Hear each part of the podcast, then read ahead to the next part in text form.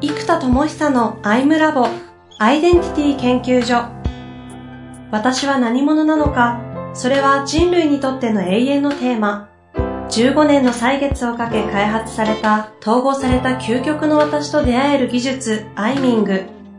不確実性の時代を生きる次世代リーダーのためにアイデンティティの本質について語り尽くします。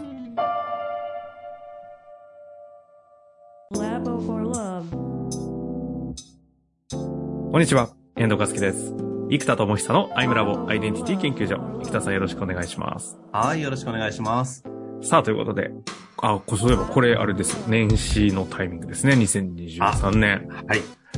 ということでね、一発目が傾聴人材の会ということになってくるんですけれども、うん、まさに傾聴人材の時代がね、来るっていう話をしたかったんで、タイミングいいかもしれないですね。そうですね。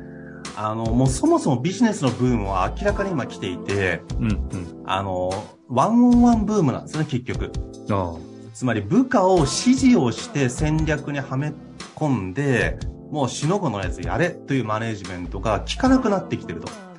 まあまあ、やってもいいけど、やるとやめちゃうよっていうことが起きるので、うん、結局そうとまた採用コストと教育コストがかかってしまうから、だったらちゃんと、えっと、みんなの話を汲み取って、えー、会社の方向性とマッチできればベストじゃないのということで、えっと、ワンオンワンがブームになってきてるわけですよね。で、えっと、最近上場したね、あの、まあ、それこそコーチ A とか、ビジネスコーチ、これ実はですね、2社ともコーチングの会社に見えるじゃないですか。これポジション変えたんですよ。コーチ育成？違うんですよ。え？これは、マッチング？違う。え？違うんですよ。これ、コーチング型マネージメントっていう概念で、マネージメント研修にポジションしたんですよ。ああ、なるほど。普通はコーチ育成のスクールとかやるじゃないですか、コーチングって。はいはいはい、あと、コーチング研修をみんなにやるじゃないですか。うんうん、じゃなくって、コーチング型マネージメントという形で、幹部研修って、まあ、大きく研修業界でこの新人研修とマネージャー研修が多いわけですよ。うんうん、で、特にマネージャーの新人研修。多いわけですよ。なので、このマネージャー研修にポジションすると、もともとマーケットがめちゃめちゃ大きいんですよ。研修業界全体で5000億って言われてるので。確かに。あちょっとマネジメント研修がどれぐらいあるかわかんないですけど、まあまあでも多分1000億、2000億は多分あるでしょうっていうぐらいありますから、そうするとコーチング研修のマーケットって多分数十億あるかないかだと思うんですよ。であるならば、ワンオンワンマネージメントってブームに乗っかると、コーチング型マネージメントってした瞬間に、マネージメント研修の中でも USP なポジションでコーチングやってる場合。で、ワンオンワンだから傾聴型のマネージメントが次の時代必要ですよね、ということで、コーチング型マネージメントってところにポジションして、一気に行って、まあ、上場、まあ、ちょうど2社がね、上場したっていうのは、もう、まさにこの傾聴人材がマネージャー層にも求められていて、これがもはやマーケットがなかったところから、まあでもなんかすごいですよ、コーチェとかでも20年以上前から25年くらい前からずっとやってるじゃないですか。でもなかなかコーチングって理解されずに、でもずーっとコーチング、コーチング、コーチングやってるから、確かにね。社会の波が来た時には、ポジションできてグッといってますけど、じゃあ他の会社真似して同じことできるかっていうと、いや、25年ぐらいやってますからね、あの会社。っていう。そうですよね。うん。これやっぱもうポジションが最初からあったからっていうのはありますよね。うん。まあ、ただ、あ、行く、急成長行くときには、やっぱり、ま、コーチングっていうよりも、コーチングマネージメントってことでポジションを取った、ね、そうです。やっぱポジショニングですね。これはもうちょっと偉そうなこと言うとあれですけども、結局、ポジショニングです。もうこれはどんな経営者と話しても、特にえっと、会社を大きくしてる経営者の方々と話したときに、ビジネスで最も大事なことはってなると、まあ、やっぱ自己一致とポジショニングって二つになりますね。つまり自己一致したポジショニングなんですよ。自分が、経営者がこれだと思って、腹の底からエネルギーが湧いているマーケットポジション。うん、ここにドーンとポジションできた時にやっぱブレイクするんで、うん、まあ本当にポジショニングですね。なるほどね。まあそんな流れがある中において、やっぱり改めて傾聴人材が大事だという、そのエビデンスにもなってるわけですけど、うん、傾聴人材どうなんですかね？その、そもそも、ちょっと定義までいかないですけど。そうですね。えっと、そもそも目的としては、さっきの内発性と創造性。うんうん、で、自己決定を促していく。促すっていうとマネジメント要素が入っちゃうんだけども、まあ、マネジメントされてない個人の人増えてきてるじゃないですか。はい、自分の人生を自分で考えて決めたいんですよ。腹の底からこうだと思うこと。うんうんうんでもこれはやっぱりもう僕らもずっとセッションやってるんで高度な技術が必要です。で、なんなら僕らの技術で言うと、内なる陰と陽の統合。自己矛盾が起きてるから決められない。葛藤があるから決められないから、葛藤や自己矛盾の陰陽を統合した時に初めてドーンといくんですよ。まあ、なので基本的なこ、まあ、これがベストですけど、例えば陰陽統合のスキルとか技術なかなか汎用化されてないというか、まあ、うちぐらい、まあ、他あるかもしれないけど、なかなかメソドロジー化されてないので、あの、広がってはないですけども、えっと、まあ、ただ、後期で言うとね、内発的な創造性。まあ、これ、 ingenuity と言います。 in から gene する ingenuity でみんな決めたいと。うん。自分の人生を発明したいんですよ、みんな。自分で決めたい。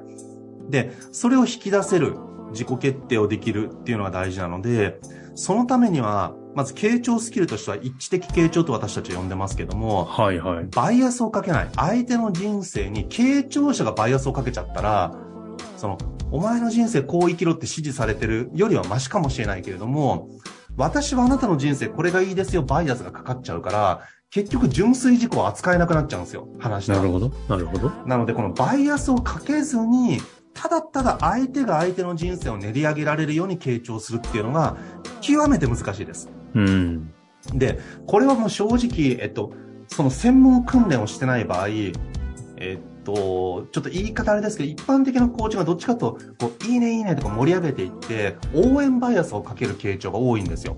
うんうん、もしくは需要バイアスで、こう、うん、大丈夫だよって、大丈夫そのままでって言って、こう全部を引き出すっていう、まあ、需要か応援かのバイアスがかかってることが、まあ、ほとんどなんですね。うんうん、まあ、もしくは知識が多い人だと、まあ、分析バイアス、分析するぞっていうエネルギーで聞いてるので、まあ、うんうん、そうなんだ。ああ、そうなんだ。それってこうでこうでこういうことだよね。うん、うん、そうだよね。うん、それってじゃあこうやってこうなってんじゃない？うん、気づいてる？みたいな。こうちょっと分析してフィードバックするっていう傾聴になるんですよ。うん、うん。で、まあ、この辺も悪くはないんですよ。それが効果があるというのはもちろんそうなんですけども、内発的創造性という目的においては、このバイアスが邪魔になってしまう時があるんですよ。でももちろんそのね、自分一人で頑張るぞってなれないんだったら、頑張れってエネルギーがあるから、あ、頑張れるぞと。ね、スポーツ選手だってホームだと強いじゃないですか。ね、だからそういう効果ももちろんあるんですよ。あるんですけど、この人生においてそのコーチの人がずっと一緒にいてくれるわけじゃないですよ。自分でその人生を自分で歩んでいかなきゃいけないので、うんうん、その、結局、応援されている私が言ってることと、応援されてない普段一人で頑張ってる私が思ってることが違ったら、その補助人あったら自転車乗れますって言ってるのと一緒じゃないですか。うんうんうん、ね、僕だってその、なんだ、1.5キロマラソンに自転車使って出たら結構上位で食い込みますよ。でもそれ自転車使ってるじゃないですか、みたいな。自転車使ってなかった純粋に走ったら勝てないじゃないですか、みたいな。つまりこう、コーチという伴伴走者、ある種、自転車に乗った状態でできると思ってることは、自転車というこう、サブサポートコンツールがなかったら、一人で走ったら頑張れないってことがあるわけですよ。うんうんうん、だから純粋事故を扱える傾聴スキルが必要ですと。で、これむちゃくちゃ難しいので、本当に1年2年もフルコミットで訓練しないと本当に難しいです。なので、それを訓練すれば、できる人がむちゃくちゃ増えると。うん。で、この未来作りたいじゃないですか。うんうんうん。まあ、私の言ってることが正しいとするならば。これって確認なんですけど、その創造的な内発性を前提とすると、応援バイアスでも需要バイアスでも分析バイアスでもなく、ノーバイアスってことですか極力ゼロバイアス目指しますね。もう相手の相手の中にある微弱なバイアスとか微弱な心の声があるんですよ。で、それを相手が感じ取るには、こっちがね、できるよってバイアスを出しちゃうと、それが100ぐらいエネルギーを持っちゃうと、相手の中の微弱な5とか10なんだけど、自分の中の本物、自分の中の真実なんだけど、表にいつも出せない、心の深いとこから聞こえるかすかな声みたいなやつを、相手がつかめなくなっちゃうんですよ。うん。なので、極限までゼロバイアスにするご本人がつかめなくなっちゃうそう、そう。だんだん、こっちが応援してる以上、応援される私として、応援者が喜ぶ私を話し始めちゃいます。ああ。期待に応えちゃうんだ。そう。頑張るって言った方が絶対喜んでくれるじゃない。その、あ、じゃあこれ頑張りますって、ああ、いいですね。おじゃあどうしたら頑張れますかって聞聞聞いちゃうんです、こっちもニコニコして。なるほど。そうこの反応がいたいんですよ、人ってコミュニケーションの中で。そうすると気がつくと、本当の純粋事項を話してるんじゃなくって、コーチの反応を得られる私を演じ始めちゃうんですよ。でも、これが厄介なのは本人に自覚がないので、それが本当の自分だと思い始めちゃうんですよ。なるほど。互いに自覚ないと本当に危険ですね。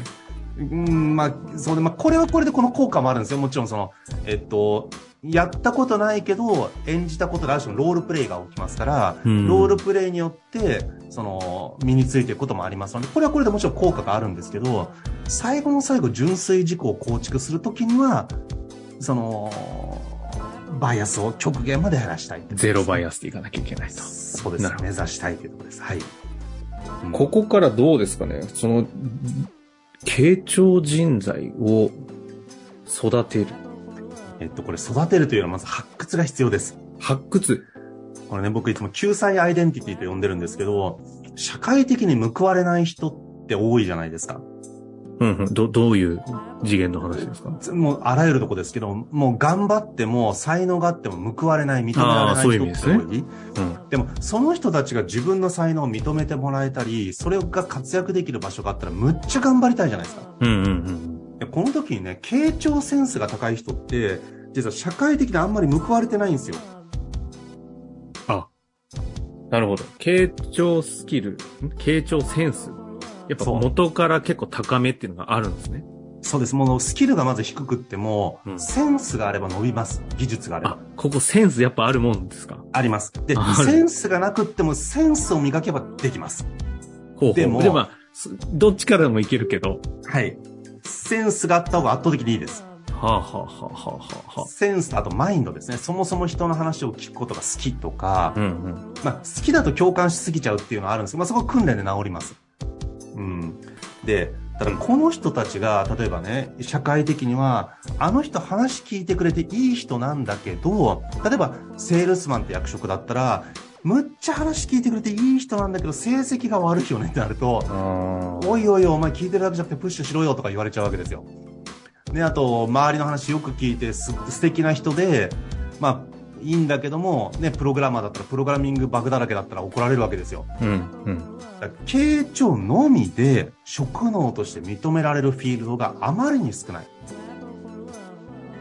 まあそうですよね。付随するスキルとしてあればいいけど、それのみでっていうのはあんまりね。うん、そうです。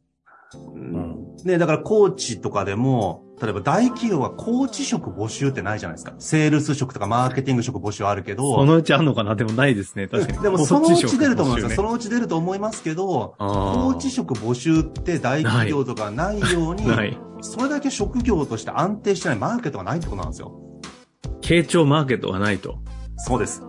労働マーケットがない。スキルはあるけど、あっても、使いどこがないと。そうです。で、一部ね、最近その 2B のコーチングサービスが広まってきたから、コーチの仕事の場所が多少増えてきましたと。うんうん、あと、カウンセラーに関しては産業カウンセラーとか、えっ、ー、と、今、法人がメンタルヘルスで、えっ、ー、と、カウンセラー常駐みたいなことを、あの、始めたりする会社が出てるわけですよね。大手とかだと。でもそんなしょっちゅうじゃないですよ。うんうん、まあ、保健室の先生みたいな感じで、そのね、大きな企業でもなんか一人とか二人とかそんなもんだと思うんですけども、でも一部カウンセラーって領域は、職業になってるとこあるじゃないですか。うんうん、まあ、でもそれでもちっちゃいですよ。だから基本的な傾聴センスがある人が、えー、っと、職能として認められて活躍できる場所がないんですよ。だからこの人たちはみんな不遇なんですよ。報われにくいセンスなんですね。で、不不遇の傾聴人材を救えみたいな感じじゃないですか。救えって言うとなんかおこがましいけども。はいはい。えっと、本当に傾聴センスがあったら、うちらのところで修行したら、エグゼクティブコーチが本当に top of top の技術までいけるんですよ、うん、技術は。うんうんうん。だから、もちろんね、その、セッションする上で経営経験があるとか、リーダーシップ経験があるかないかで、なんか、全然違うんですけど、セッションの良し悪しとかは。でも、その、経験によらない技術単品でいくと、もうね、がっつりちゃんとトレーニングしたら、まあ、そのから1000時間とか500時間とか最低限のトレーニング絶対必要ですけども、ちゃんとやればちゃんとプロ技術がいけるんですよ。なるほど。だけどみんなセンスはあるけど技術、プロとしての技術がない。だから家庭料理とかホームパーティーで料理が上手な人がちゃんと料理人の修行したらすごくなるじゃないですか。はあはあはあ、でも、ホームパーティーのレベルでお店出してもやっぱりうまくいかないじゃないですか。うんうん、でも今これをやっちゃうからなかなかやっぱりつかないんですよ。だってみんな、お金払う以上プロの期待値があるじゃないですか。まあしかも経営者、エグゼクティブやろうとするとね、求めてるものが本気の意思決定だったりしますからね。そうです。つまり、一般的な聞き上手の人と一線を画すレベルでできないとプロと言えないわけですよ。うん。ね、ちょっと料理上手な人いっぱいいるけど、お店出すとやっぱちょっと次元が違うじゃないですか。何にしても。だからそれがやっぱり次元が違うので、そのプロの次元っていうのは全ての業界でもうアマチュアとプロって一線を隠しているんですが、コーチングとかだけが誰でもプロになれるよみたいな触れ込みによる、なんかみんなプロコーチを名乗り始めちゃって、でもこれは一線を隠すレベルまで技術が上がってないのでどうしても売れないし口コミにならないっていう現象が起きちゃうんですよ。であるならば結局技術が大事なんです、技術が。で、いつも言ってるこのね、歌手が、あの、曲、いい曲といい歌詞があっても、僕がね、ミスチルの歌って、歌ってもカラオケレベルだから。カラオケそう、誰も買ってくれないじゃないですか。だ同じですよ、はい、あらゆるなんとか理論だろうと、なんとか傾聴スキルだろうと、理論、メソッドだろうと、結局それを使いこなす歌唱力が大事なんですよ。うん。まあ、傾聴の技術、歌唱の技術と同じの傾聴の技術が必要で。で、これいつも言いますけど、じゃあ平井堅さんが大きなのっぽの古時計歌ったらむっちゃ売れるわけですよ。うん。この傾聴技術がそもそも素人の聞き上手とは異次元にできなきゃいけないんですよ。異次元に。あ、もうプロ全然次元が違うなと。でもこれをほとんど経験したこともなければ見たこともないので、なかなかその、特にその、経営者向けでやってるセッションの技術はあんまり広がってないんですよ。ほとんどコーチングスクールは 2C 向けのコーチングなので、どっちかというと行動できない人向けの行動を促すコーチングスキルなんですよね。なので、行動ができて、一定レベルリーダーシップが取れて、目標のために何すればいいかが分かってる人向けには、グローモデルがちょっと機能しづらいわけですね。うん、うん。だからその高度な傾聴スキルを身につければ、傾聴人材が、不遇の傾聴人材が、むちゃくちゃ次の時代に必要とされる人材になるわけですよ。しかも今、マーケットに存在しないので、希少人材になるわけです、ね。そう、そう。で、まあ、それこそね、そのビジネスコーチも宇宙修行した人が何人か言ってるんですけども、結局そうやって求められていくんですよ、今必要とされて。確かに、もうパンパンで、これ以上セッション受けれませんってみんな言ってましたもんね。そう。で、今必要とされてるから、むっちゃすぐね、埋まっちゃうんですよ。まあ、そんなと中で、ちょっとこの辺りでね、ちょっと次回に回していかなければならない時間になってきましたが、うん、どうしますか？あの、私がね、育成するのかって言ったら、うん、いやいや、発掘なんですよ、ということでね、今日この会が進んでったんですけども、うん、確かにいないし、持ってる人を発掘していかなきゃいけないと。そう。いうところから、次回。そうですね、次回、あの、ね、今ずっと構想してきたジニアースという、あの、まあ、教育人材 HX 人材が育つメタバースを今作ろうとしてるじゃないですか。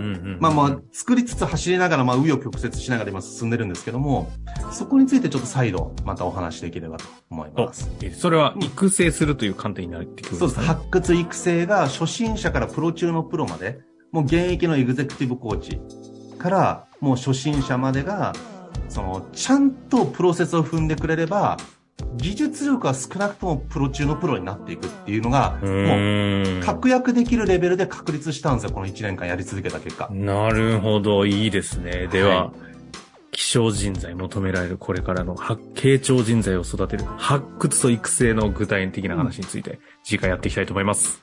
はい。ありがとうございました。はい、ありがとうございます。